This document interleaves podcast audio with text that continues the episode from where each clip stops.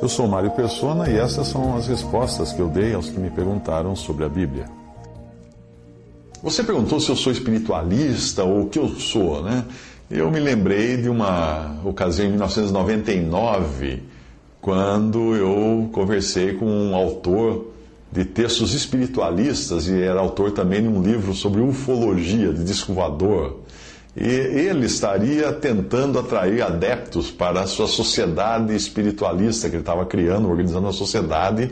E ele me encontrou ao acaso quando ele leu sobre a minha conversão na internet. Depois de eu responder o primeiro e-mail, ele incluiu um número de pessoas, provavelmente do seu relacionamento, para que acompanhasse a nossa conversa por e-mail. E aparentemente ele não conseguia entender como eu teria abandonado o espiritualismo e me tornado crente. E aí o seguinte, o que aconteceu, na verdade, eu, eu vou explicar aqui, porque as questões que ele levantava é, são também dúvidas sinceras de muita gente. E Quero revelar também, através de, dessa mensagem agora, uh, os pensamentos de um espiritualista quando ele é confrontado com a Bíblia. Se você for alguém que teme a Deus, você irá se surpreender com o ódio que essa pessoa espiritualista destilava quando eu me referia ao Deus da Bíblia e ao Senhor Jesus Cristo. E que isso sirva de alerta para aqueles que são encantados com frases bonitas do espiritualismo, na nova era, New Age, mas que não conhecem o que se esconde debaixo do véu de uma falsa piedade. Eu já estive lá. Eu já pensei assim, como pensam esses espiritualistas. E esta não é a primeira nem a única pessoa com quem eu tive diálogos semelhantes e ouvi opiniões escabrosas sobre Deus e a Bíblia. Ele me disse o seguinte, ele escreveu o seguinte, me pare, abre aspas, me parece difícil compreender como alguém que diz ter se convertido a Cristo ou a Jesus, que, discrimina, que disseminava ideias essencialmente espiritualistas, pode colocar os mesmos, as mesmas ideias por terra. Talvez o seu conceito de espiritualismo não seja o mesmo conceito que eu conheço. Ele escreveu para mim. A minha resposta é exatamente. O, meu conceito de espiritualista é o oposto. O espiritualismo, o espiritualismo que eu professava era homocêntrico. Era do tipo, você pode, você faz, você consegue. Está cheio disso por aí, né? Era, em síntese, o que ensinam as religiões ensinam que o homem precisa melhorar, se aperfeiçoar, se elevar, etc. E isto ele conseguiria melhorando a si mesmo, se aperfeiçoando, evoluindo, se elevando. Mas eu pergunto, a glória iria para quem? Para o homem, evidentemente. Mas a Bíblia é clara a respeito de quem merece toda a glória, 100% da glória. Ela diz assim, Isaías 42, 8: Eu sou o Senhor, este é o meu nome, a minha glória, pois, a outrem não darei, nem o meu louvor às imagens de escultura. A Bíblia não deixa glória para o homem. É Deus quem faz a obra de transformação ou de nova vida naquele que crê em Jesus. Aí não sobra glória para o homem, porque é Deus quem faz. Toda a glória vai para Deus. Evidentemente, essa não é uma ideia nem um pouco simpática para o nosso ego. Nós gostamos de confete, seja aqui, seja no além. Todavia, falando, como, falando a respeito do homem, a Bíblia diz que quando morrer, nada levará consigo, nem a sua glória o acompanhará. Salmo 49, 17. Mas você escreveu também assim, uh, ele escreveu também assim, abre aspas, bem, pela forma como o amigo escreve, devo supor que conhece o autor com grande intimidade e segurança, não é mesmo? Ele escreveu de, uma, de modo sarcástico. Mas sim, eu conheço o autor, claro que eu conheço. Todo aquele que se converteu a Cristo e e crê nele como Salvador, conhece o autor, conhece Deus. Aliás, o desejo do Senhor era que cada pessoa conhecesse Deus pessoalmente. Isso não significa uma assertiva intelectual sobre certos pontos dogmáticos, um privilégio obtido por grande esforço, exercícios espirituais, elevação ou alguma privação monástica. Não. Trata-se do resultado, esse conhecimento de Deus é resultado do encontro pessoal, que transcende o visível, aquele que é visível, transcende o que é meramente intelectual não está restrito a alguns iniciados que leram uma montanha de livros ou galgaram os degraus de alguma loja mística. Não. É privilégio até de crianças. Mas é preciso fé. porque sem fé é impossível agradar a Deus, porque é necessário que aquele que se aproxima de Deus creia que Ele existe e que é galardoador dos que o buscam. Hebreus 11, 6. Você escreveu também, abre aspas, como pode a inteligência maior, que é onipotente, onisciente, onipresente, ter um inimigo num falível ser humano, que aliás, dizem os cristãos, foi criado por essa inteligência maior? Fecha aspas. Não. Não, não, não, não, não. Uh, o, Deus não era inimigo do homem, o homem não era inimigo de Deus. O homem ficou inimigo de Deus depois da queda, ou Deus tomou a Deus como seu inimigo depois. Nós, não, nós, nós é que somos inimigos de Deus, nós seres humanos. Deus não é nosso inimigo. Não, Deus não é nosso inimigo, nós somos inimigos de Deus. Para entender todo o rancor e ódio que nós temos no nosso coração, na nossa inimizade contra Deus, releia o que você escreveu no seu outro e-mail. É inegável que você tem ódio de Deus, porque ele não é como você gostaria que fosse. Porque se a Bíblia estiver certa, você está errado. Como eu também estive errado um dia, enquanto segui as mesmas ideias que você segue hoje. E se a Bíblia estiver certa, não vai sobrar glória para você, para suas palestras, para os seus livros, para o seu conhecimento, não vai sobrar nada. Quanta gente que eu falava coisas tão lindas e depois chegava, mas Mário, você falava isso, falava aquilo, falava, agora virou crente e falou que não é nada aquilo, e agora, como é que fica? Eu, eu tinha que dizer, eu estava errado. Eu estava errado, eu era cego, mas agora eu, eu vejo, Cristo me salvou. Eu entendo muito bem o que você sente, porque depois da minha conversão, eu ensinei muitas pessoas para quem eu tinha ensinado o espiritualismo homocêntrico. E no meu caso, ele era extremamente egocêntrico. Eu precisei me retratar para essas pessoas. Alguém disse que a última coisa que morre no homem é o orgulho. Nós nascemos orgulhosos, nós não queremos que Deus interfira no nosso caminho. Ou você acha que nós não somos orgulhosos por natureza? Negar isso é negar que você se conheça, conheça a si mesmo. O apóstolo Paulo passou por algo assim quando ele precisou admitir que a sua bagagem, que não era pouco, pouca, né, bagagem espiritualista do judaísmo que ele seguia, ele precisou admitir que era esterco comparada com o que ele tinha obtido então. Ele descreve bem o que ele passou, ele diz assim: ainda que também podia confiar na carne, se algum outro cuida que pode confiar na carne, ainda mais eu, circuncidado ao oitavo dia, da linhagem de Israel, da tribo de Benjamim, hebreu de hebreus, segundo a lei fui fariseu, segundo o zelo perseguidor da igreja, segundo a justiça que há na lei, eu era irrepreensível.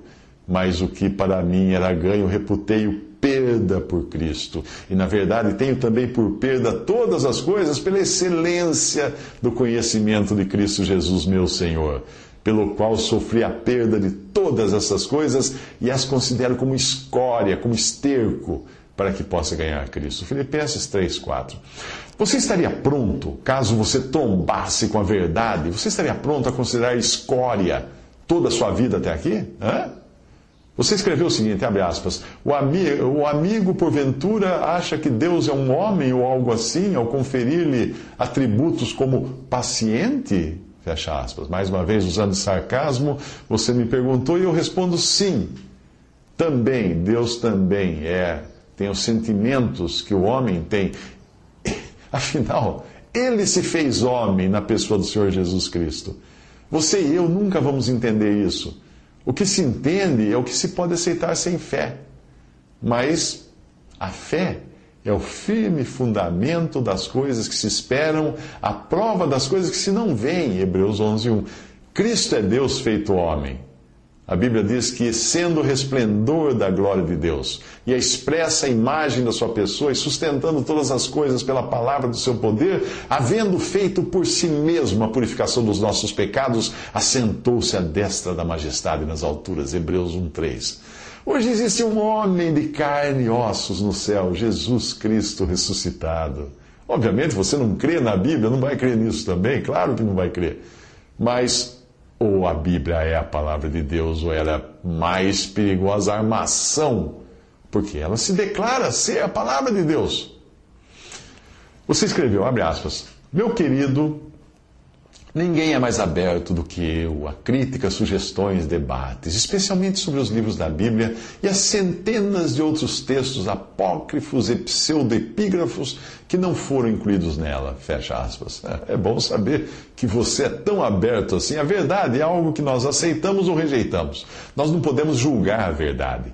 Porque se nós julgássemos a verdade, nós nos tornaríamos juízes de Deus. Você critica o Deus do Antigo Testamento como sendo algo absurdo para a sua razão. Mas qual é o gabarito que você usa para fazer suas afirmações? O seu bom senso? A sua razão? O seu conhecimento? É. Não é estranho que você julgue a Deus com a mesma confiança que julga assuntos do dia a dia? Você só justificará a Deus em todos os seus atos e desígnios quando você se sujeitar a Ele, quando se tornar filho de Deus.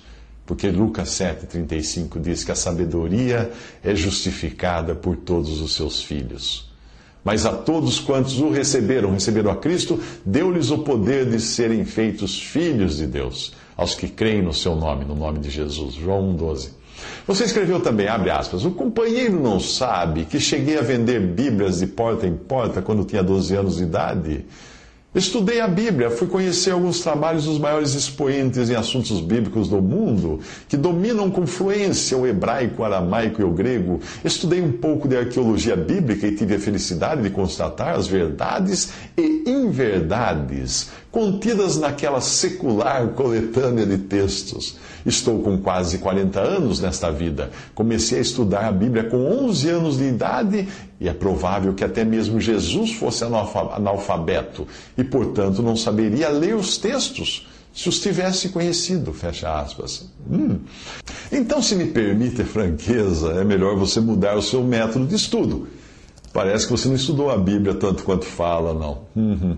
Veja essa passagem do Evangelho. Jesus, chegando a Nazaré, onde fora criado, entrou num dia de sábado, segundo o seu costume, na sinagoga e levantou-se para ler. É, para ler. Esse que você chamou de analfabeto. Ele levantou-se para ler. E foi-lhe dado o livro do profeta Isaías. E quando abriu o livro, achou o lugar em que estava escrito: O Espírito do Senhor é sobre mim, pois que me ungiu para evangelizar os pobres, enviou-me a curar os quebrantados do coração e a apregoar liberdade aos cativos, a dar vista aos cegos e pôr em liberdade os oprimidos e a anunciar o ano aceitável do Senhor. E fechando o livro, e tornando-o a dar ao ministro, etc, etc. Lucas 4, 17 a 20. Você escreveu, abre aspas, querer ver a Bíblia como a palavra de Deus me cheira a uma gravíssima ofensa a qualquer ser divino, fecha aspas. Bem, não fui eu quem disse que a Bíblia é a palavra de Deus, é ela que diz ser. E se for verdade, eu tenho que aceitá-la 100%. Se não for, eu devo rejeitá-la 10%.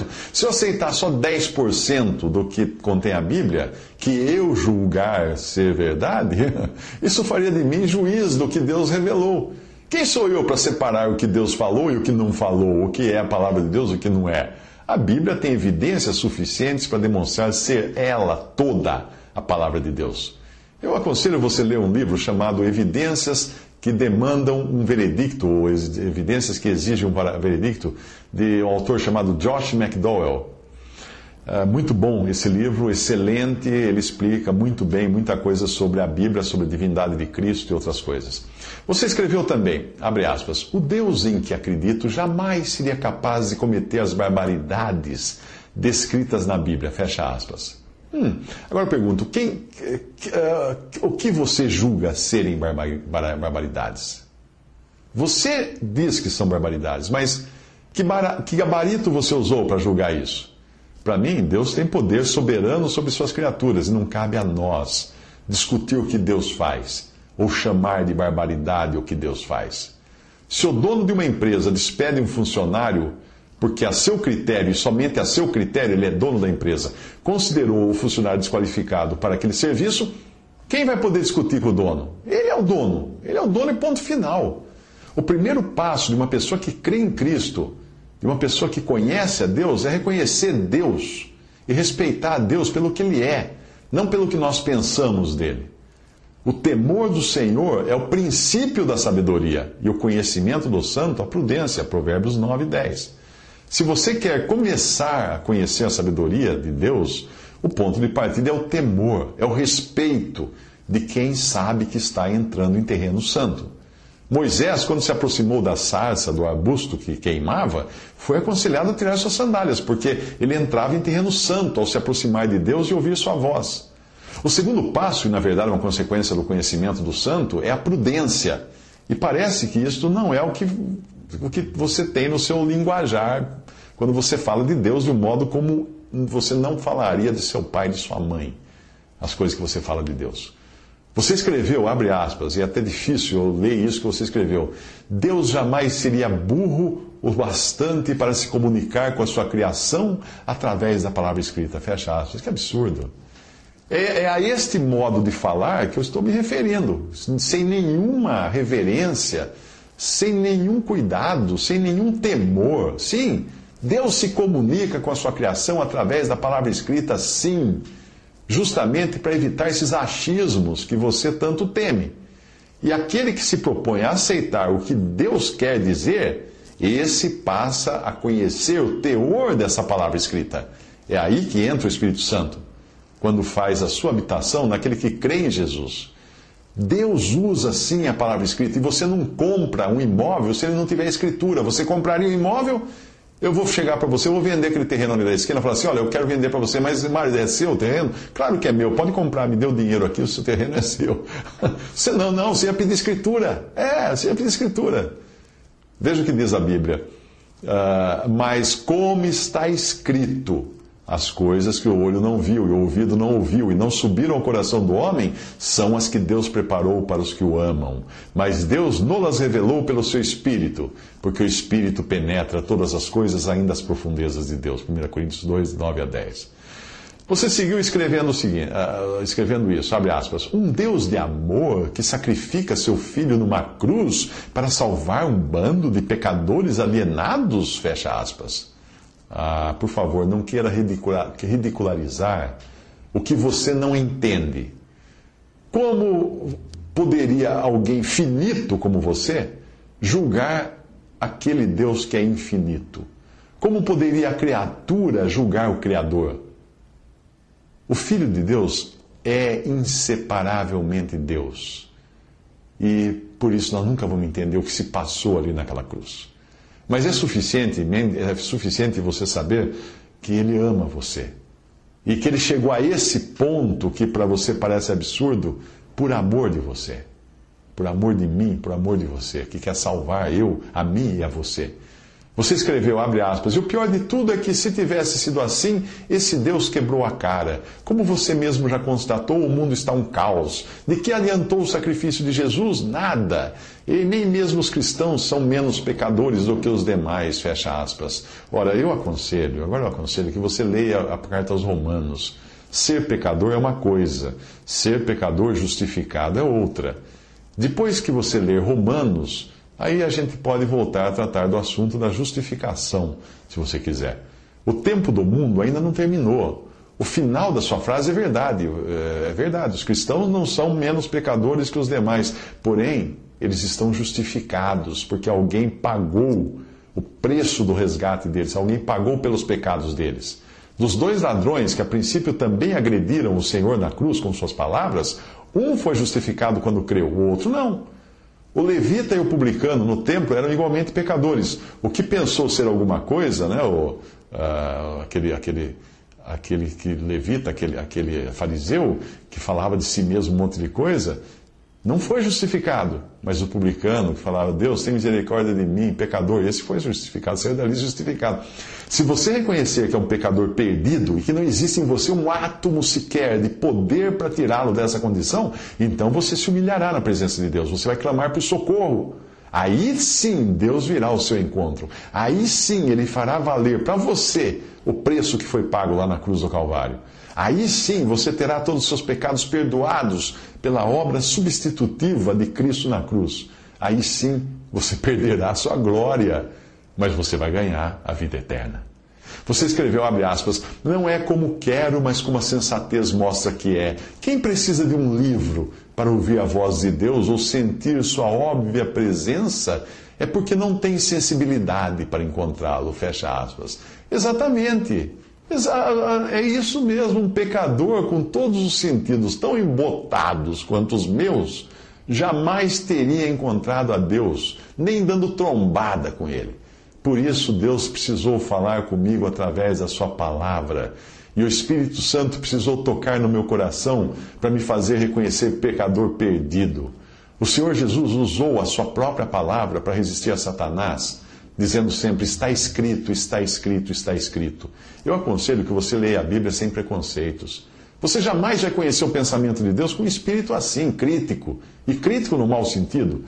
Se você tiver alguma consideração pelo que o Senhor Jesus falou nos evangelhos, terá de aceitar também o Antigo Testamento, primeiro, principalmente Moisés, porque o próprio Senhor Jesus colocou um selo de aprovação naquilo que Moisés disse. Eu já encontrei pessoas que diziam crer somente nas palavras de Jesus. Será que você é um deles? Mas veja que interessante o que Jesus disse aos judeus que o rejeitavam porque gostavam de ter egos inflados, né? Como você parece gostar. Veja o que o Senhor Jesus falou para eles: Como podeis vós crer recebendo honra uns dos outros e não buscando a honra que vem só de Deus? Não cuideis que eu vos hei de acusar para com o Pai. Há um que vos acusa, Moisés, em quem vós esperais. Porque se vós cresceis em Moisés, creríeis em mim, porque de mim escreveu ele. Mas, se não credes nos seus escritos, como crereis nas minhas palavras? Hum?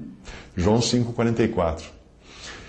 Eu já não tenho certeza se eu agi corretamente ao iniciar um debate com você após ter recebido o seu primeiro e-mail. Eu gosto de uma, de uma boa esgrima de ideias, né? sempre respeitando a pessoa que crê uh, e no, no, que ela crê também, ainda que venha criticar aquilo que a pessoa crê. Eu respeito a pessoa, mas eu critico a crença da pessoa. Entendeu? Não respeitar pessoas seria negar até mesmo um dos princípios do cristianismo, o que pode até ter acontecido no meu caso, já que, sem dúvida alguma, eu costumo falhar também com uma frequência que eu não gostaria de falhar tanto assim.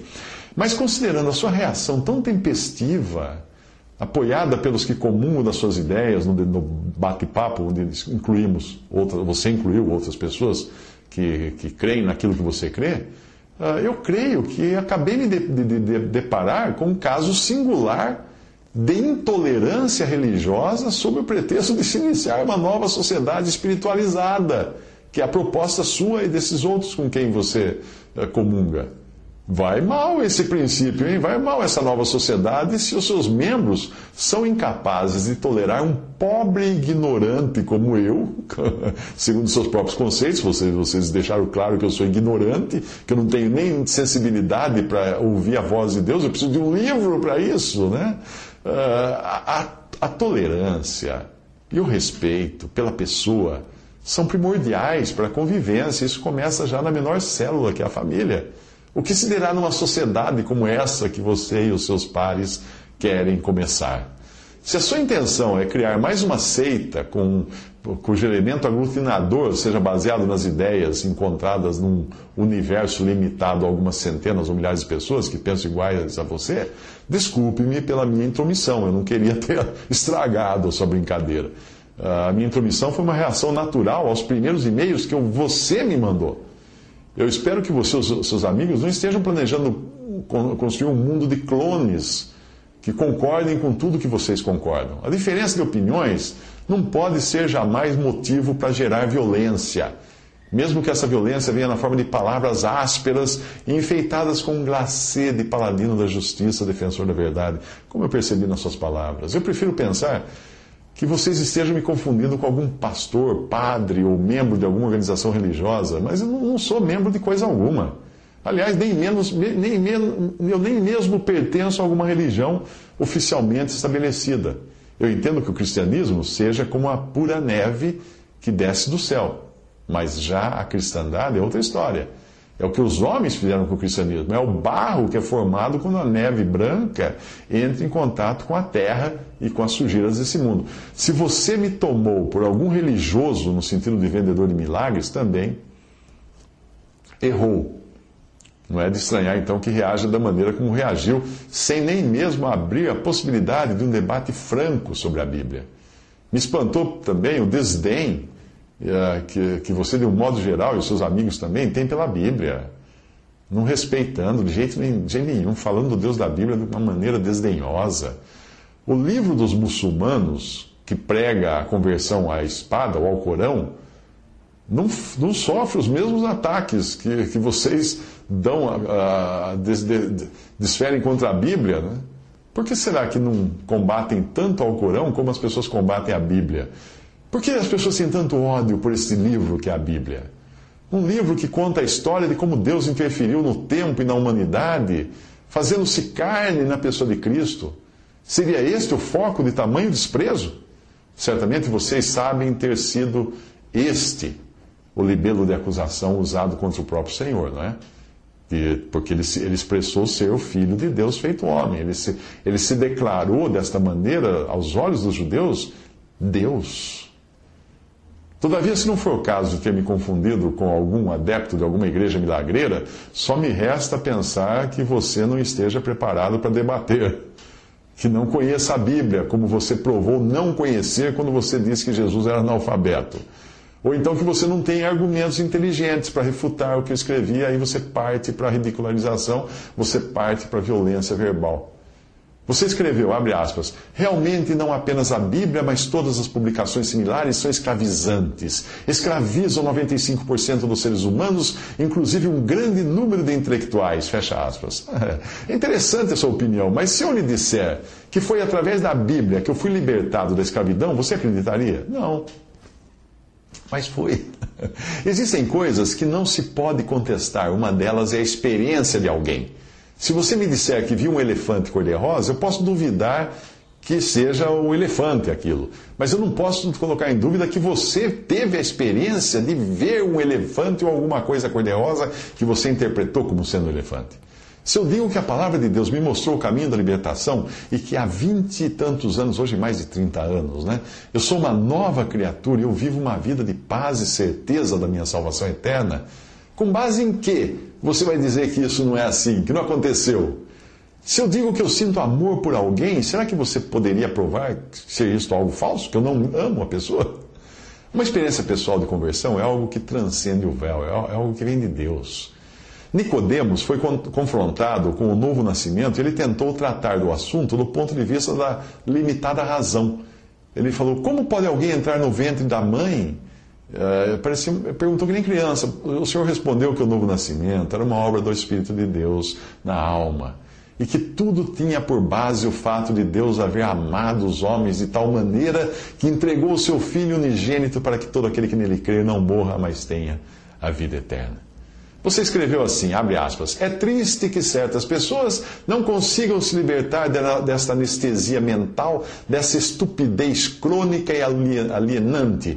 Você me mandou uma resposta cheia de transcrições e passagens bíblicas e afirmando, entre outros absurdos, que Deus tem a forma de homem e que os horrores praticados pelo estúpido Senhor dos Exércitos do Velho Testamento, uma criatura subdemoníaca, são perfeitamente justificáveis, uma vez que nós não podemos compreender os desígnios do que você chama de Deus. Aliás, afirma que encontrou essa coisa, esse Deus pessoalmente. Fecha aspas. Uau!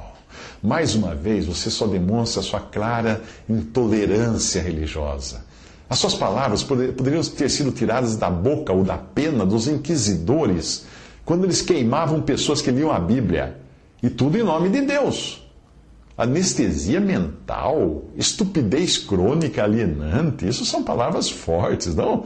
Para descrever alguém que apenas tentou expor a você a razão da sua fé, da minha fé.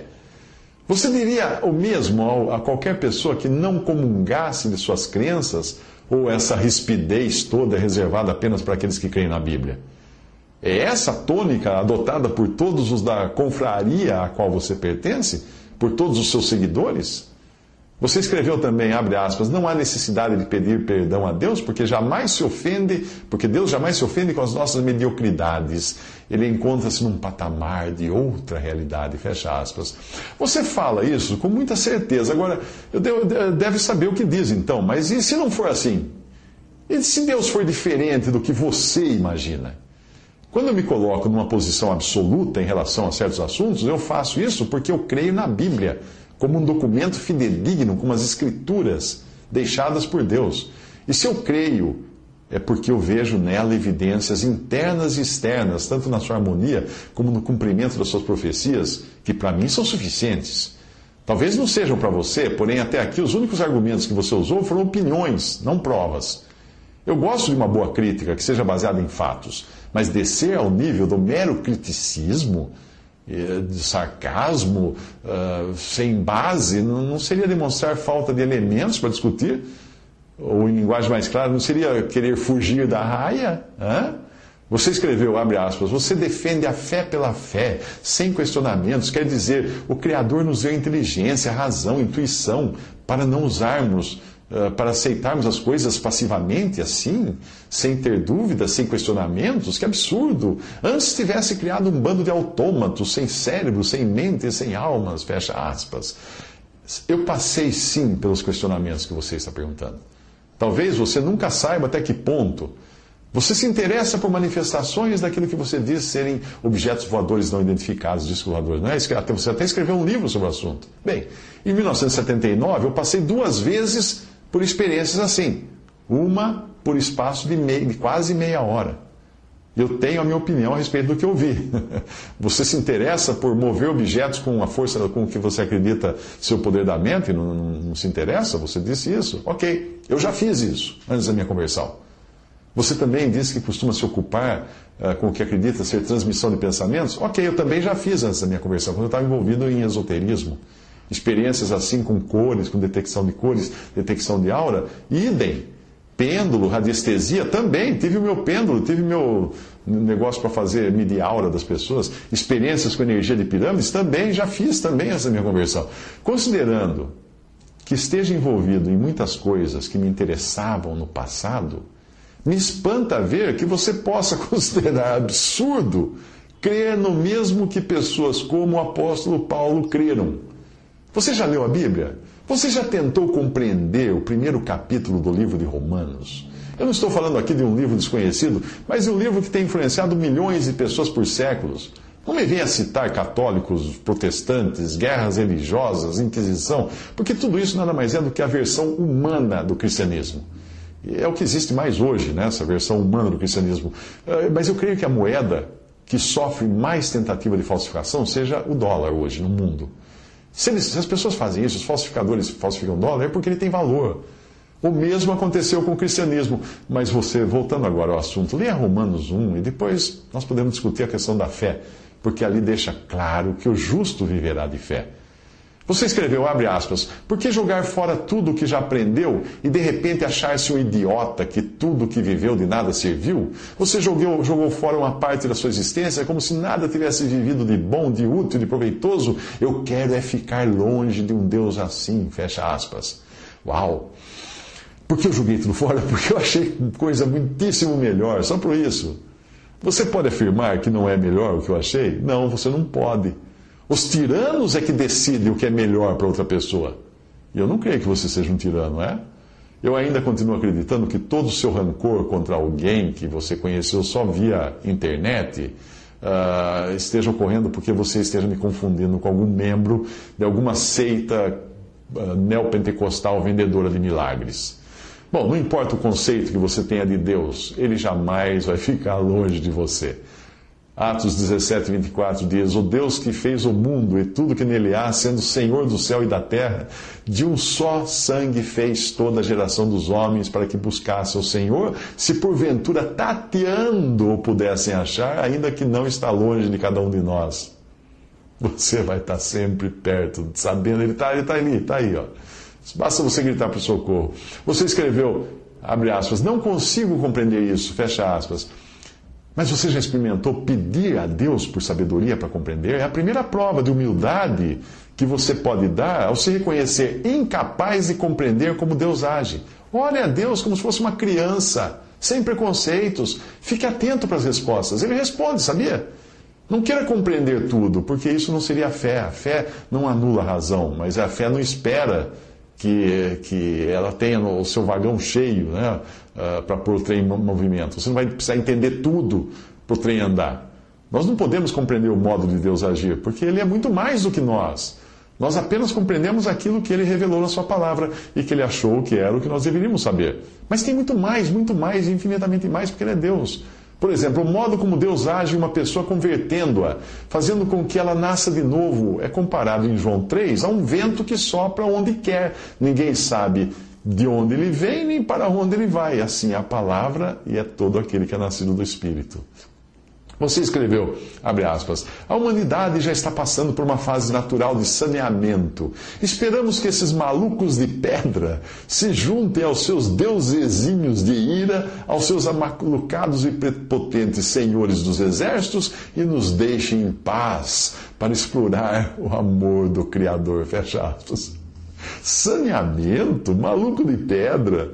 O saneamento de que você fala, o que seria exatamente? Uma limpeza étnica? um holocausto de judeus e ciganos? Uma inquisição dos inimigos da Santa Mãe Igreja de Roma? Ou algum meteoro errante atraindo os menos evoluídos para bem longe da Terra? Hã? Eu repito, não existe aí, por acaso, o embrião de uma intolerância religiosa que possa se transformar em algo até perigoso? Essa incapacidade sua de simplesmente suportar a existência de pessoas com opiniões diferentes não me parece muito à altura dos nobres ideais que você quer me fazer crer que comunga. Talvez eu não tenha entendido o que você quis dizer sobre os seus ideais. Você escreveu, abre aspas, vou parar por aqui. Adoro discutir a Bíblia com quem entende com quem tem estudo e conhecimento de causa, não com decoradores de parábolas normalmente mal, que normalmente mal sabem pensar e muito menos escutar. Um dia, espero eu, você irá reconhecer o mal que está fazendo a si mesmo e o quanto está se distanciando da inteligência suprema. Sou um missionário com um grande trabalho destinado a pessoas como você que querem ser e interagir amorosamente com o Criador, sem fantasmagorias mistificações, dogmatismos baratos e sabedoria decorada. Somos livres pensadores, amantes do uso amplo e restrito da inteligência, da intuição e do amor. Fecha aspas. Uau! Eu acho então que eu não sou digno de misturar a pessoas de tão nobre estirpe. Brincadeira à parte, eu deixo vocês para que vocês continuem com seus planos e com suas ideias de criar uma nova sociedade baseada nisso aí, tudo que você disse. Eu não quero mais importuná-los com as minhas vis mensagens. Desculpe até se eu fiz aumentar a acidez do seu suco gástrico, levando você a se alterar e a descarregar todos esses adjetivos que certamente não devem fazer parte do seu vocabulário usual, não é? Ou da sua forma de tratar as pessoas do modo como você me tratou. Caso você ou alguém do seu grupo queira bater um papo saudável ou até expor dúvidas e opiniões contrárias, mas que sejam sinceras, sinceras sobre a Bíblia, eu estarei à disposição.